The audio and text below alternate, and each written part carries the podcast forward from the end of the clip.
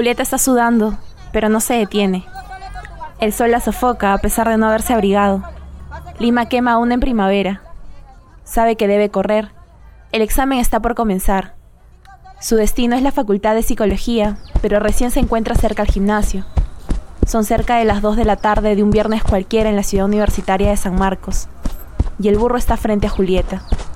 Ella lo advierte, abre sus ojos, lanza un grito ahogado y corre aún más rápido. ¡El burro! Llega repleta de sudor y casi sin aire al paradero. Junto a ella, profesores, trabajadores y alumnos empiezan a tomar sus posiciones para subir al burro sanmarquino y poder llegar a tiempo a sus respectivos destinos. Es hora punta y el siguiente bus tardará en llegar 10 minutos. Si tiene suerte, 7. Poco a poco se intensifica el peculiar sonido del motor. No hay tiempo, Julieta. Sube. Se dice a sí misma. La puerta se abre. Las personas en el bus empiezan a descender. Bajan a través de la angosta escalera del bus. Mientras afuera, impaciente, Julieta espera ganarse un lugar. Se mueve despacio, sutilmente, intentando imponer su menudo cuerpo para ser la primera en subir. Ella está casi al final de la cola. Sabe que la aplastarán pisarán y sentirá respiraciones ajenas en sus oídos. Al fin llega su turno. Hace un esfuerzo por levantar su pierna y dar el primer paso. Está al borde de la escalera, pero no debe bajar, pues esperar de nuevo significa desgracia. Ya no llegaré. Empuja un poco y logra coger un pasamanos. El viejo bus empieza a avanzar a paso lento, como sufriendo, cargando el peso de tantos años de viajes.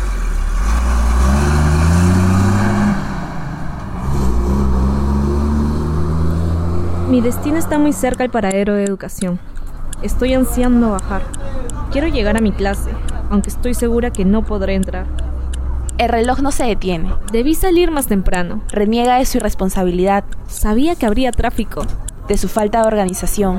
Ahora me quedaré sin dar el final. Y de su tragedia por no dar el examen. Pero no reniega del burro. No de ese bus que tiene en su esencia ir a paso lento y repleto de personas. Es parte de la tradición sanmarquina y más que maldecir sus defectos, todos aguardan poder subir al menos alguna vez a ese espacio donde todos van apretados, pero felices.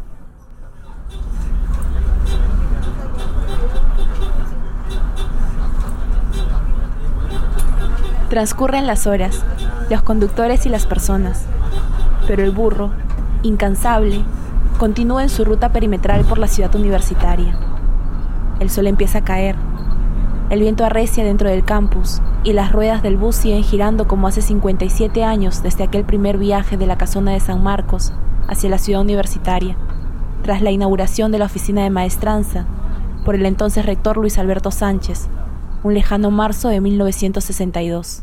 Voto porque esta triada ejemplar creadora se reconstruya plenamente en la Universidad de San Marcos y que ella vuelva a ser, como fue en otros tiempos, el guía indiscutible de la nacionalidad.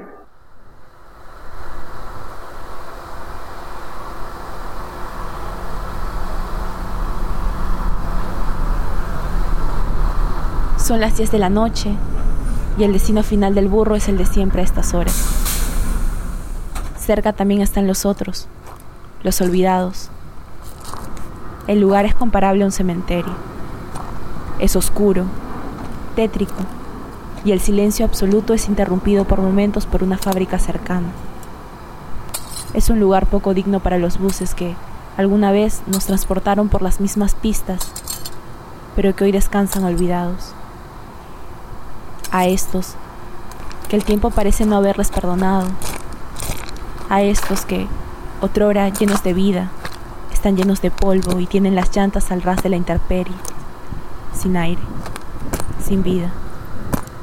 En ellos el color azul característico parece ser un mito, un mito que cuenta distintas generaciones y que olvidan tantas otras. Una invención como pasará a ser el problema de nuestra protagonista, como pasó a ser los problemas de todos los alumnos. Un mito que nos une, que nos identifica.